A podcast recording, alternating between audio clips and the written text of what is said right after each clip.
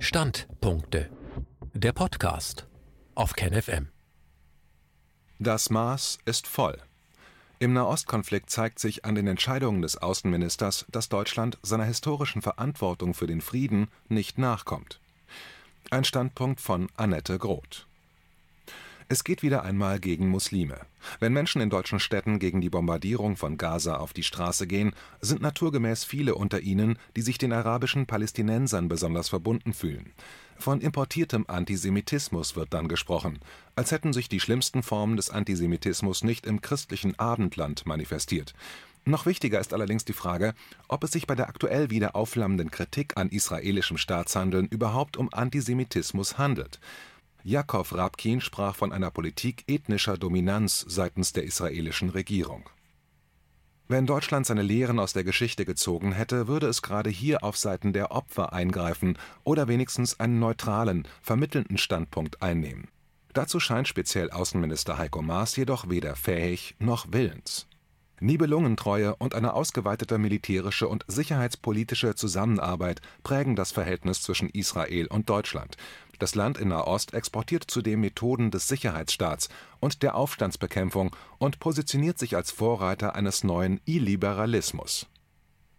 Nach elf furchtbaren Tagen der Gewalt in Palästina, Israel und der Bombardierung Gazas mit über 230 Toten, darunter mindestens 64 Kinder, fast 1400 Verletzten und Zehntausenden Wohnungslosen, gibt es seit der Nacht zum 21. Mai einen Waffenstillstand. Die ökologischen, materiellen, aber auch insbesondere die psychologischen Schäden und die Traumatisierungen, vor allem die der Kinder, sind unbeschreiblich und werden sehr lange nachwirken, in Gaza und in Palästina, Israel Deutsche Politiker wiederholen das Selbstverteidigungsrecht Israels wie ein Mantra. Ständig ist die Rede von den militanten Palästinensern und der radikal-islamistischen Hamas. Ständig wird die Gefahr vor dem Zitat importierten Antisemitismus Zitat Ende beschworen, da viele Teilnehmende bei den sogenannten Zitat israelfeindlichen und antisemitischen Demonstrationen Zitat Ende migrantischen Ursprungs mit muslimischer Religionszugehörigkeit sind es ist höchst besorgniserregend, wenn Politiker wie Philipp Amthor ausgerechnet anlässlich des Jahrestages der Befreiung von Auschwitz davon spricht, Judenhass sei, Zitat, natürlich vor allem in muslimisch geprägten Kulturkreisen stark vertreten. Zitat Ende. Dieser unsäglichen geschichtsverfälschenden Behauptung widerspricht Ronen Steinke und betont, dass diese Aussage, Zitat, schon rein faktisch Unfug, Zitat Ende, ist. Zitat Juden haben zwar auch unter muslimischer Herrschaft jahrhundertelang keine Gleichberechtigung genossen, von regelmäßigen blutigen Pogromen aller Europa war man dort aber weit entfernt. Nirgends ist die Unterdrückung von Juden harscher gewesen als im christlichen Abendland. Zitat Ende. Wenn Politiker und Politikerinnen, Antisemitismusbeauftragte oder andere Berufene von importiertem Antisemitismus schwadronieren, sollte man ihnen diese klare Zurückweisung von Ronen Steinke um die Ohren hauen die einseitigen Solidaritätsbekundungen von Bundesaußenminister Heiko Maas für den rechten israelischen Premierminister Benjamin Netanyahu und sein Besuch in Israel sind mehr als peinlich. Ich schäme mich dafür und frage mich, ob Maas, ein Mitglied der SPD, sich jetzt mit dem rechtsextremen ungarischen Premierminister Viktor Orban auf eine Stufe stellt Ungarn verhinderte einen Aufruf zu einem Waffenstillstand von Seiten der EU-Mitgliedstaaten durch sein Veto. Laut dem EU-Außenbeauftragten Josep Borrell störte sich Ungarn an dem Hinweis in dem EU-Positionspapier, dass Israel humanitäres Völkerrecht beachten sollte und die Räumungen in Ostjerusalem beendet werden müssten wie Maas geißelte auch Österreichs Kanzler Sebastian Kurz die Angriffe auf Israel und verbietet seit der Großdemo am 12. Mai in Wien alle Protestaktionen, auch eine stille Mahnwache für die neutrale österreichische Verfassung wurde verboten. Begründung Zitat exzessive antisemitische Gewalt. Zitat Ende. Die Österreicher haben aber mit einer Mahnwache ohne Reden ihren Protest ausgedrückt und haben trotz der Verbote weitere Aktionen auf der Straße angekündigt Palästinenser bezahlen für die Sünden Europas. Jakow Rabkin, emeritierter Professor für Geschichte und Autor etlicher Bücher, erinnert daran, dass die Palästinenser für die Sünden der Europäer zahlen müssen, von denen damals viele den Nationalsozialismus enthusiastisch unterstützt haben. Das wollen viele nicht wahrhaben, besonders Außenminister Maas, der ja nach eigenen Angaben wegen Auschwitz in die Politik gegangen ist, sollte Rabkins Worte verinnerlichen und danach handeln. Zitat Es mag gut gemeint sein, wenn die Europäer Israel uneingeschränkte Unterstützung anbieten, aber sie verwechseln die Juden mit dem Staat Israel, dessen grundlegende Ideologie und tagtägliche Praxis ethnische Dominanz ist.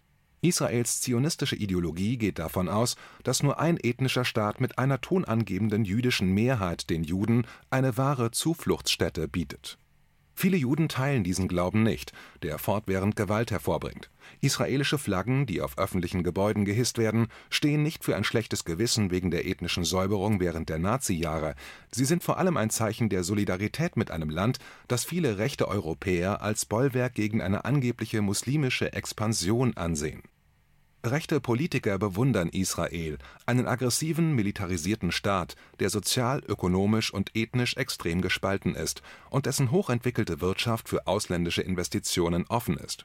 Israels immense Erfahrung in der Aufstandsbekämpfung, gesammelt in einem Jahrhundert des Konflikts mit den Arabern, wurde genauso wie die israelische Ausrüstung in die Kriegsführung in Afghanistan, im Irak, Libyen und Mali sowie in Operationen der inneren Sicherheit integriert kein Wunder, dass Israel der Liebling rechter Politiker inklusive der aktuellen Wien-Regierenden ist.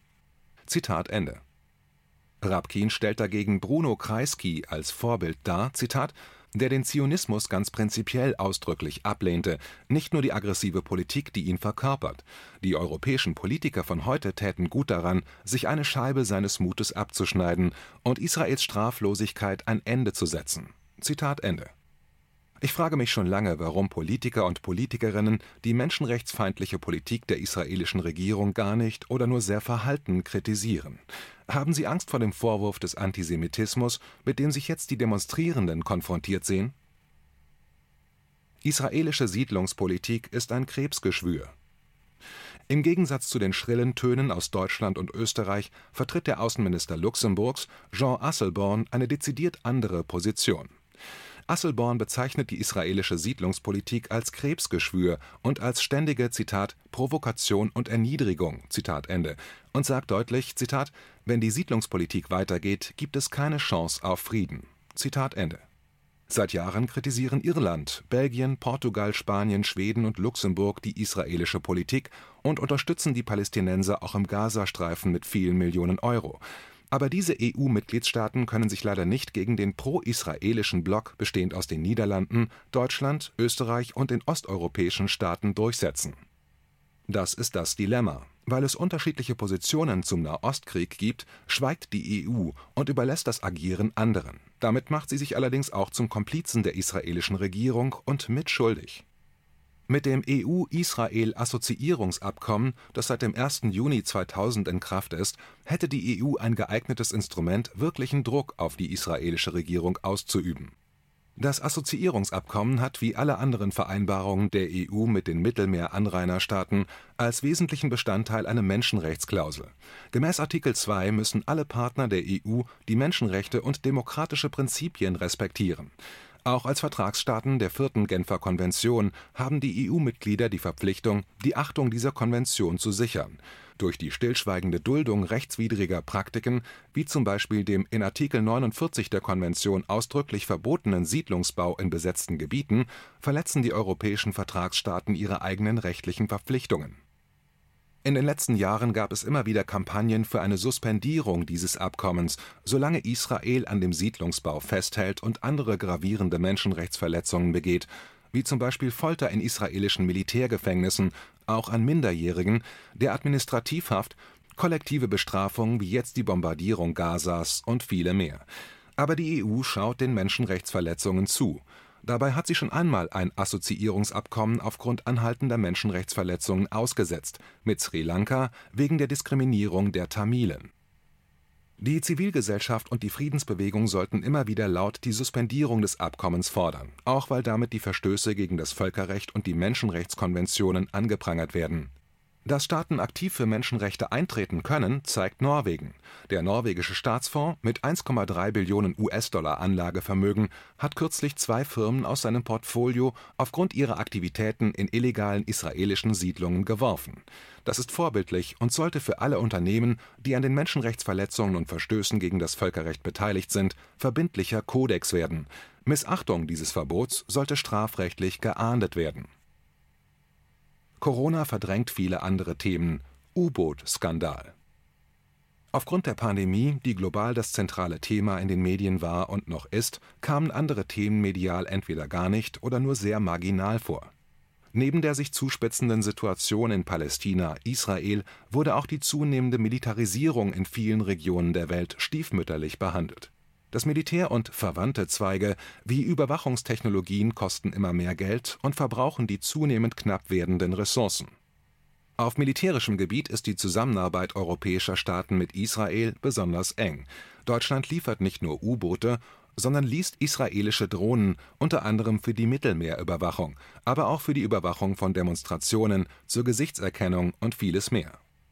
Da beim Verkauf deutscher U-Boote und Kriegsschiffe Schmiergelder in Millionenhöhe gezahlt worden sein sollen, wurde das in Israel zu einer Staatsaffäre, die seit mehr als drei Jahren die Justiz und die Medien beschäftigt. Am 10. Mai 2021 reichte die Staatsanwaltschaft bei einem Bezirksgericht in Tel Aviv eine detaillierte Klageschrift gegen sieben Personen ein.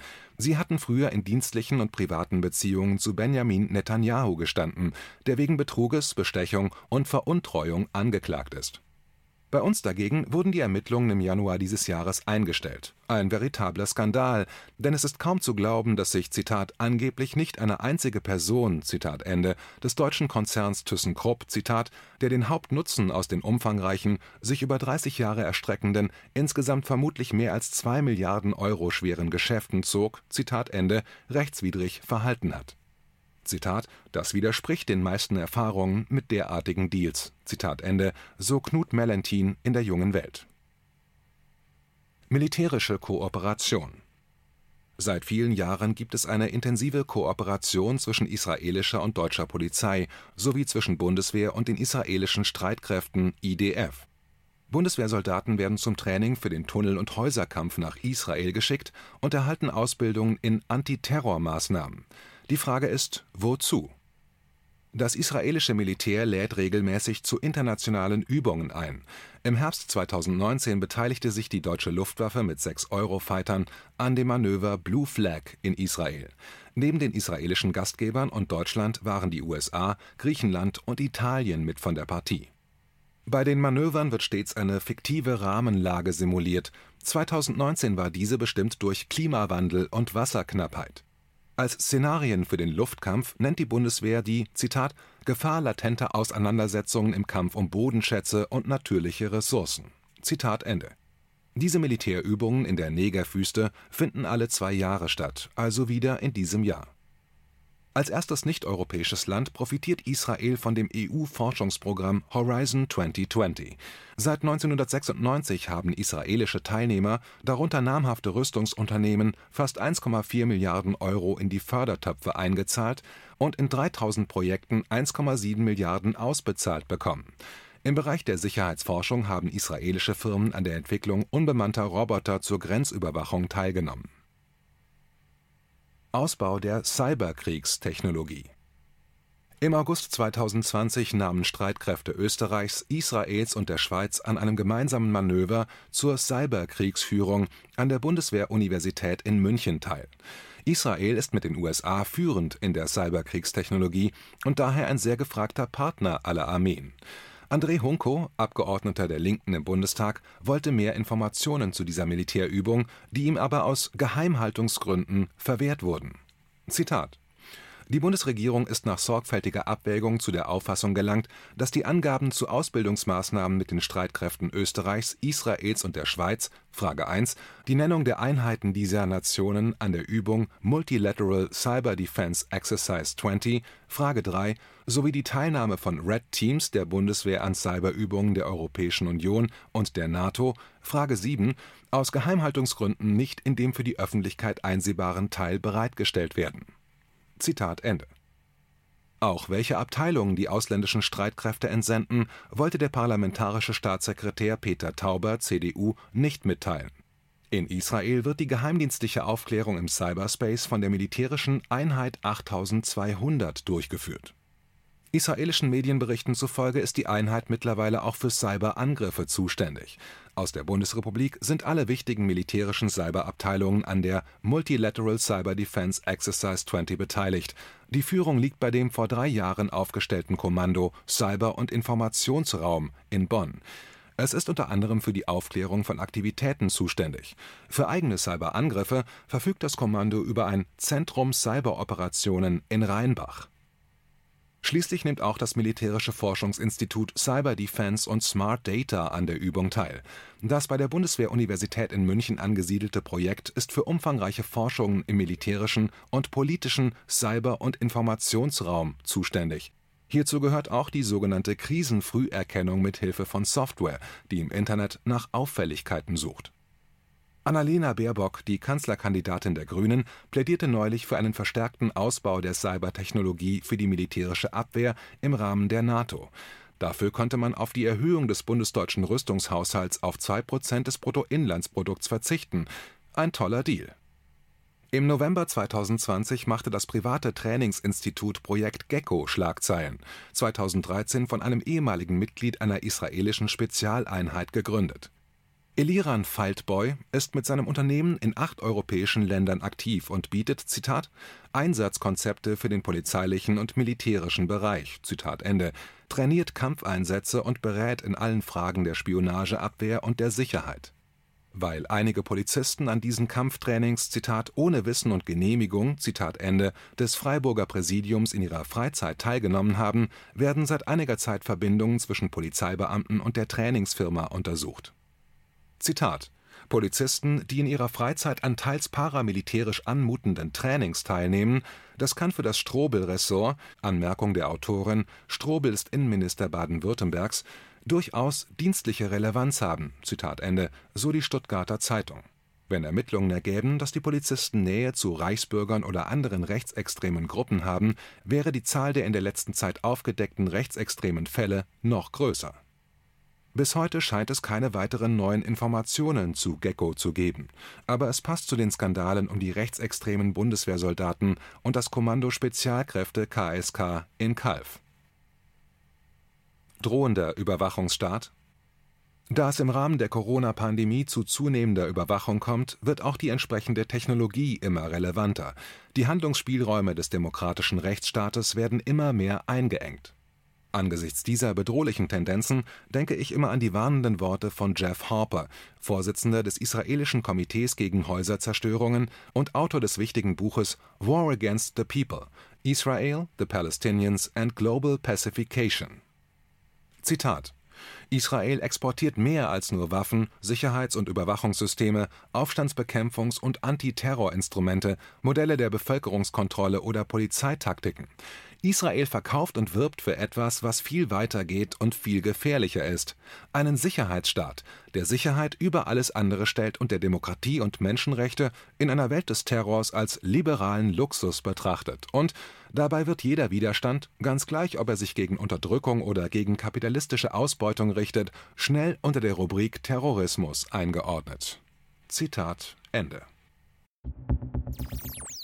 KenFM ist crowdfinanziert und unabhängig. Leiste deinen Beitrag zu freier Presse und unterstütze unsere Arbeit finanziell. Wenn du zukünftig keine Beiträge verpassen willst, abonniere den KenFM Newsletter und installiere dir die KenFM App für iPhone und Android. Weitere Informationen auf kenfm.de/support. Hallo Community. In diesem Video möchten wir euch das Thema Bitcoin ans Herz legen. Wir werden euch erklären, was Bitcoins sind, wie man damit bezahlen kann und welche Bedeutung diese Währung für KenFM hat. Viele von euch haben sicher schon von Bitcoin gehört oder nutzen es sogar privat. Wie ihr KenFM mit Bitcoins unterstützen könnt und warum das für uns aktuell sehr wichtig ist, verraten wir euch jetzt. Das ist ein Bitcoin. In Wirklichkeit existiert so ein Bitcoin aber gar nicht. Es gibt ihn nur virtuell im Internet als digitale Währung in einem digitalen Konto. Bitcoin ist eine sogenannte Kryptowährung, die bekannteste weltweit. Man kann damit via Computer oder Smartphone einkaufen, spenden oder sich gegenseitig Bitcoins zuschicken. Bitcoins kann man wie Währungen oder Edelmetalle zum aktuellen Wechselkurs kaufen, verkaufen oder von Freunden zugeschickt bekommen. Einzige Voraussetzung ein E-Wallet, zu Deutsch eine elektronische Geldbörse. Das ist ein Account oder Konto, über das man Bitcoins empfangen oder versenden kann. Wie ihr wisst, nutzen auch wir bei KenFM schon seit ein paar Jahren Bitcoin, damit wir im Notfall auch finanziell unabhängig bleiben können, zum Beispiel von Banken, die uns nicht mehr mögen. Da viele Banken mit unserer Berichterstattung nicht einverstanden sind und nicht im Zusammenhang mit KenFM genannt werden möchten, kam es in den letzten Monaten so weit, dass uns gar keine Bank mehr mag. Weshalb wir leider damit rechnen müssen, vom kompletten IBAN-Zahlungsverkehr ausgeschlossen zu werden. Deshalb der Appell an euch, beschäftigt euch jetzt schon mit der Funktionsweise von Bitcoin, damit ihr uns auch im Notfall trotzdem weiter unterstützen könnt. Alles, was ihr dafür tun müsst, ist, eure bisherige Unterstützung in Euro einfach in Bitcoin an uns zu senden. Dazu legt ihr einfach eine kostenlose E-Wallet an, wandelt einen Betrag eurer Wahl in Bitcoin um und sendet uns diesen an unseren Bitcoin-Account. Den Link findet ihr unter jedem unserer Beiträge sowie unter diesem Video. Alternativ dazu könnt ihr aber auch diesen QR-Code mit eurem Smartphone scannen. Übrigens, eine detaillierte Schritt-für-Schritt-Anleitung haben wir zum Nachlesen für euch schon einmal vorbereitet. Ihr findet sie auf canfm.de/bitcoin. Ob Bitcoin oder Kryptowährungen wirklich die Zukunft des Geldes sind, wissen wir nicht. Aber vielleicht ist das bald unsere einzige Option, so unabhängig wie möglich und vor allem ohne Bankkonto für euch in Zukunft weiterhin freien und unabhängigen Journalismus machen zu können. Wir hoffen sehr auf eure Unterstützung und sagen jetzt schon tausendmal Danke. Euer Team von KenFM.